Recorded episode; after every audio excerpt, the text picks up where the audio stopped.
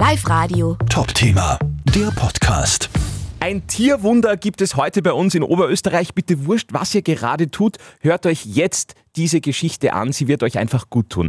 Kater Maxi ist gestern auf den Tag genau vor zwei Jahren in Asten davongelaufen. Die Besitzerin Ursula Reisinger hat alles getan, Social Media Aufrufe und so weiter und so fort.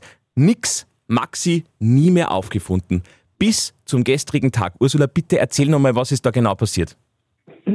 Ja, wir waren gestern mit den Eltern, also ich mit meinem Mann und mit den Eltern waren wir wandern in Mauthausen.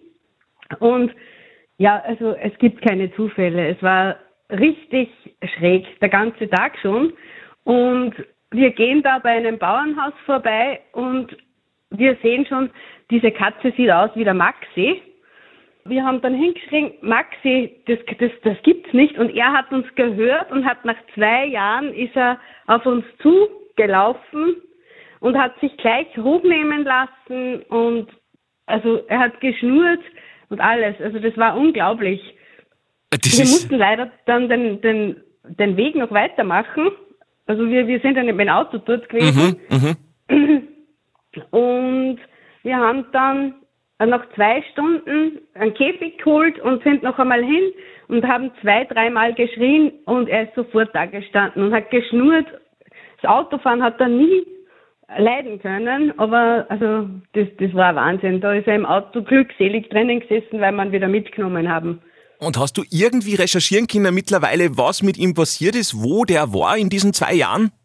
Na, das war, das, das wäre richtig interessant, weil wir haben eben vor zwei Jahren alles in Bewegung gesetzt, auch das Radio, Zeitungen, Facebook, also komplett Social Media, die ganzen Tierärzte im Umkreis von 30 Kilometer.